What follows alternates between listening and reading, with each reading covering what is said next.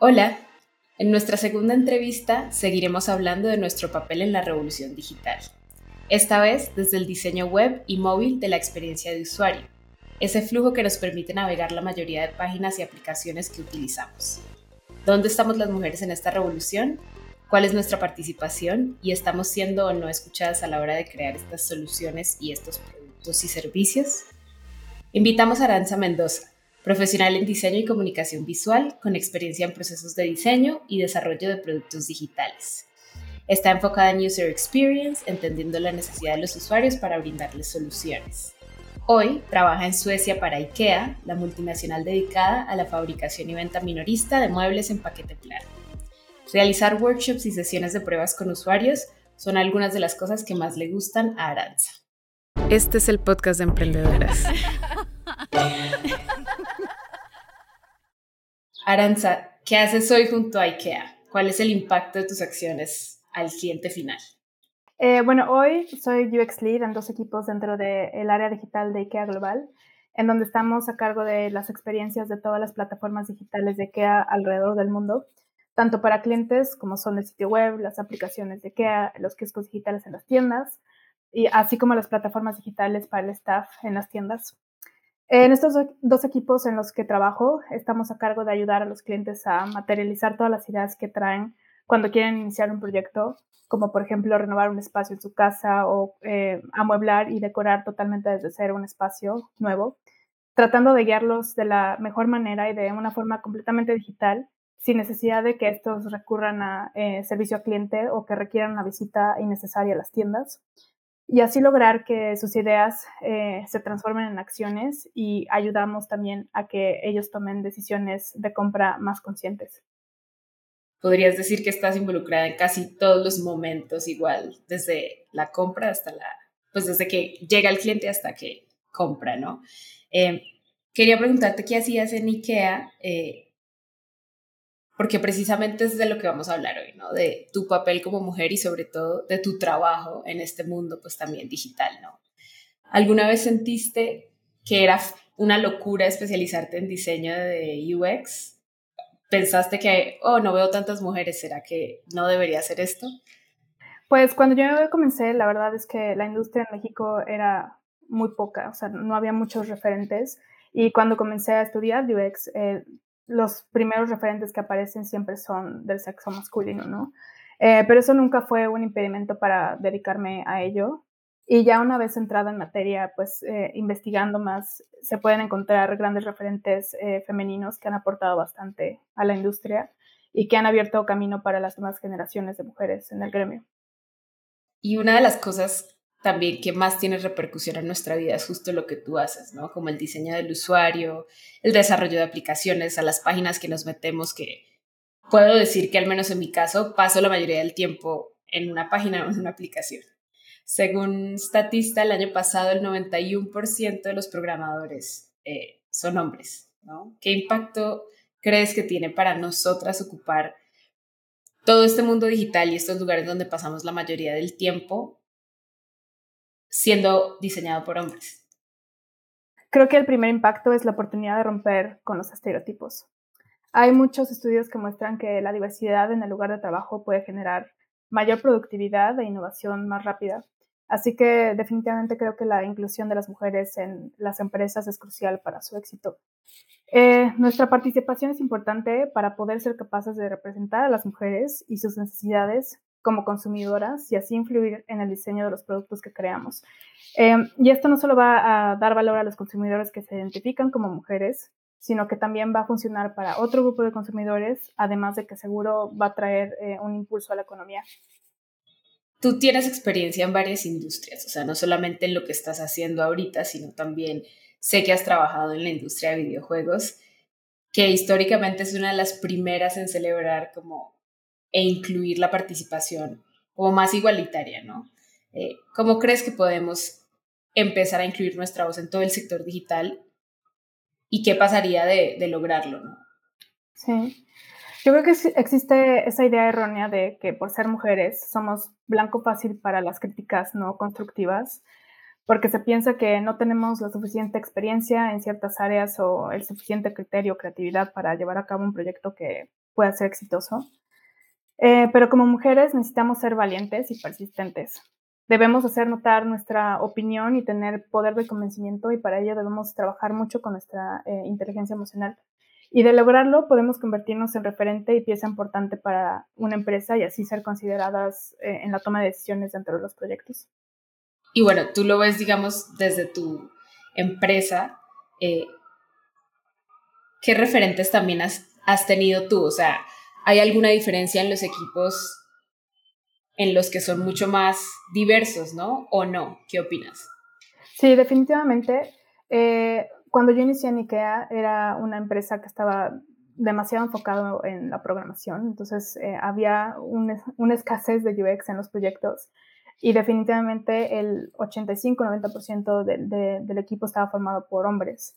Entonces sí fue, fue un reto eh, tratar de pues evangelizar a, la organización y a, los equipos totalmente para que incluyeran al UX en sus procesos iniciales y además también eh, como mujer hacerte paso, ¿no? Como líder de, que pues sabes de lo que estás hablando, ¿no? Y de que las cosas que vas a compartir y aportar al equipo van a ayudar y van a beneficiar a los productos que creemos.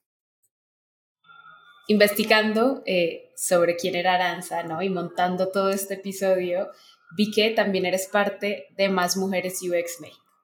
Es una comunidad que busca visibilizar a las mujeres latinas, diseñadoras de experiencia de usuario, y una de sus propuestas es crear un espacio seguro como con estos puentes entre mujeres para fortalecer la industria digital, ¿no? ¿Qué, ¿Qué, otros lugares conoces que posibilitan este cierre de brecha, no? No sé, algún canal de Instagram, una mujer o, un líder que también esté hablando al respecto. Sí, bueno, tuve la oportunidad de participar con más mujeres en UX en una de sus emisiones hace un par de años. Em, y en cuanto a los lugares que están tratando de cerrar brecha, eh, creo que afortunadamente han estado surgiendo varios. Y yo creo que un gran ejemplo eh, es lo que está haciendo esta institución o bueno, esta organización que se llama Laboratoria, eh, esta organización sin fines de lucro que se enfoca en formar a mujeres jóvenes como expertas en desarrollo, web para impulsarlas a la inserción laboral en la industria digital. Yo creo que su labor es súper, súper importante y así como laboratoria, existen otros espacios internacionales como Women in Technology, Latinas in Technology, entre otras, ¿no? Que tienen la misión de conectar, apoyar y empoderar a las mujeres que trabajan en la tecnología. Y esta pregunta creo que es más personal, pero ¿qué le dirías o qué consejo le darías a todas las mujeres que sí, es algo que se ha roto y se ha transformado un poco, ¿no? Como todo este mito que hay detrás de que solo los hombres pues son programadores o, tienen más pie en el mundo de la tecnología. Eh, y se ha transformado, pero vemos todavía los números, ¿no? Y, pues no, no estamos a la par. Em, ¿Qué le dirías a una mujer que, que a lo mejor quiere formar parte, pero no se atreve porque justo entra en shock o se encuentra con estos números o le da miedo como no tener más referentes en la industria. Mi primer consejo sería que nunca dejen de aprender cosas nuevas y que se mantengan curiosas a los, eh, a los temas que van emergiendo relacionados a la industria. El conocimiento les va a ayudar a sentirse seguras de lo que hablan y de lo que hacen. Eh, si no se sienten listas para aplicar a un trabajo formal u oficial de UX o tecnología, sigan aprendiendo, sean parte de hackatones, de meetups, en donde puedan experimentar con proyectos ficticios, pero donde puedan empezar a aplicar lo que saben. Y eso les va a dar bases para irse integrando poco a poco a la industria. Además de que van a formar una red de personas que podrían ayudarles posteriormente a conectar con un trabajo. Para este episodio, Aranza nos dejó cinco consejos que puedes aplicar en tu experiencia de usuario. El primero, mapea el journey de tus clientes de principio a fin. ¿Qué quiere decir esto? Mapear paso a paso el camino que siguen los clientes en tu sitio. Esto es ideal para comprender cómo es o será la experiencia total para ellos. Es importante mapear tanto la experiencia para los clientes que recurren a tu sitio frecuentemente como para los nuevos, porque las experiencias van cambiando. Eh, también esto te va a ayudar a entender qué los trajo a tu sitio, qué quieren hacer después qué sentimientos tienen durante el journey, qué fricciones tienen durante el proceso y qué oportunidades existen para mejorar el proceso para ellos. 2. Comunícate directamente con tus usuarios y ejecuta pruebas con usuarios reales. Una forma inmediata de impactar a los usuarios con tu sitio web es comunicarse directamente con ellos. Y una forma es realizando encuestas. Si realizas encuestas frecuentemente, eh, así vas a saber qué piensan tus clientes sobre tu sitio. 3. Mantener la experiencia sencilla e intuitiva. Haz que la experiencia con tu sitio sea fácil de usar. Trata de que los procesos sean lo más simples posibles.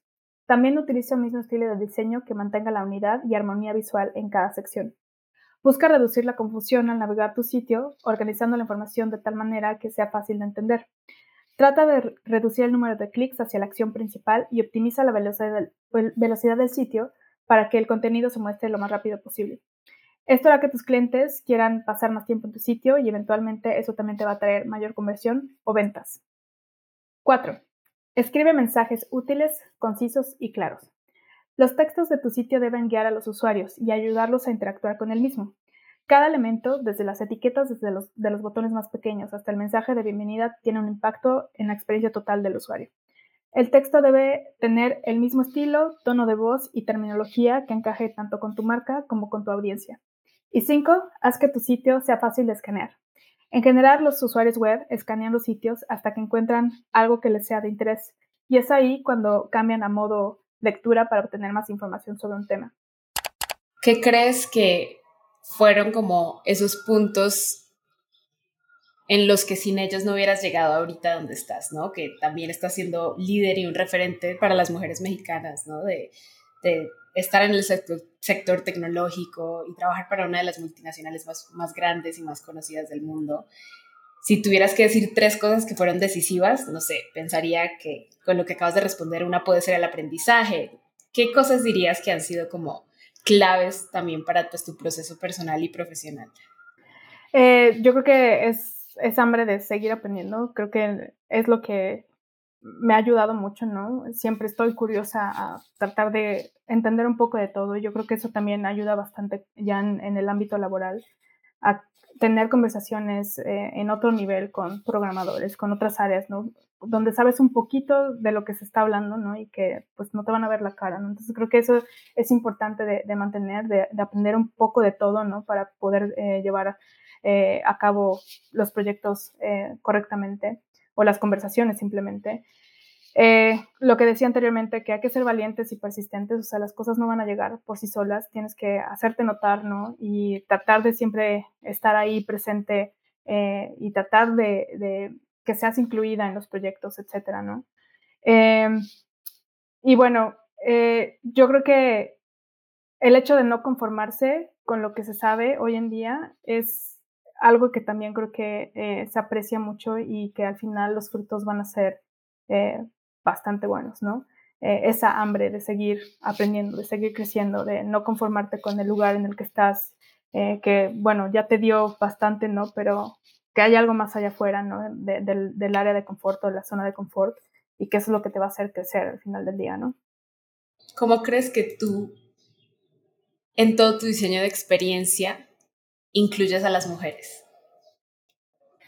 Eh, como líder, creo que es importante uh, darles paso también a ellas, ¿no? O sea, eh, sí, los equipos están formados por hombres y mujeres. Eh, y bueno, al menos en IKEA, esta es la primera vez que me pasa, pero en equipos anteriores normalmente habían sido más hombres, el número de hombres que habían en los equipos, y ahora no. no sé si también es, es algo cultural. el país fomenta mucho también la inserción de la mujer a cualquier nivel, entonces también vemos eh, mucho liderazgo de mujeres en, la empresa, etcétera. Y bueno, creo que eso es simplemente eh, inspirador, ¿no? Para el resto de los equipos y uno como líder también es eh, intentar impulsar a las mujeres más jóvenes de tu gremio, ¿no? A que aprendan a hablar en público, ¿no? A, no sé, guiar workshops o diferentes cosas que les puedan dar como más espacio para em, que pues hagan lo que saben hacer, ¿no? Y que se den también a conocer con el resto de los equipos y que puedan así ir creciendo. Parece como que estuviéramos celebrando esta desigualdad, pero la realidad es que no, creo que también son hitos históricos y son como momentos muy importantes cuando vemos nos vemos reflejadas en cualquier industria, ¿no? Eh, y decimos como, wow, Aranza está cambiando eh, el user experience de los clientes en, Suecia, esa, imagínate. Eh, pero debería ser mucho más común, lo deberíamos escuchar más, ¿no? Eh, como, como ver en las noticias más referentes. Y por eso creo que en los episodios de esta temporada les estamos preguntando con qué nos quieran dejar. O sea, a partir de la conversación que tenemos y justo el tema, pues de nuestra participación y nuestra voz en este mundo digital que, que incluso ya es pasado, o sea, no es algo del futuro, sino ya es algo que llevamos viviendo un buen de tiempo y creo que es súper importante hablarlo, eh, porque al final eso es lo que estamos haciendo, ¿no? Incluir nuestra voz. ¿Con qué tres cosas nos dejarías? Con lo que dije anteriormente, ser valientes y persistentes, nunca dejar de aprender cosas nuevas. Eh, yo les recomiendo que si están interesadas en, en, el tema del UX, se acerquen a comunidades seguras como Más Mujeres en UX, que no solamente tiene presencia en México, sino también en otros países de Latinoamérica. Y creo que ese puede ser eh, un primer paso para ustedes eh, conocer sobre lo que se hace en la industria, ¿no? Si todavía no se sienten seguras de entrar de a la industria, creo que estas comunidades pueden ayudar mucho a abrirte paso a eso y a, pues, abrirte los ojos también de lo que está sucediendo allá afuera. Y yo les quiero dejar una recomendación de un libro que se llama La Mujer Invisible, eh, de esta autora Carolina Criado, en donde se habla de cómo existen brechas a todos los niveles y aspectos entre mujeres y hombres y por qué es tan importante la representación femenina en todos los sectores para poder cerrar estas brechas. Es un libro súper interesante en donde no solo se habla, o sea, no, es de UX, eh, habla tanto las brechas en medicina, en, en, otras industrias como la automotriz, etcétera, y cómo em, el hombre ha sido el referente para la creación de muchos productos y cómo deberíamos estar cambiando nuestro mindset a, algo más eh, igualitario. Aranza, muchas gracias eh, por acompañarnos. Eh, Muchísimas gracias. ¿Dónde te podemos encontrar? pues estoy en LinkedIn, yo creo que esa es una buena plataforma para comenzar a platicar y de verdad, si requieren cualquier apoyo, por favor, mándenme mensaje y en cuanto pueda yo puedo escribirles ahí y mentorearlos si requieren también es algo que también disfruto mucho hacer, eh, sobre todo cuando la gente se acerca con dudas, etcétera, y que los puedo ir guiando en proyectos iniciales, etcétera. Eso es algo muy satisfactorio también. Entonces, ahí es donde me pueden encontrar principalmente.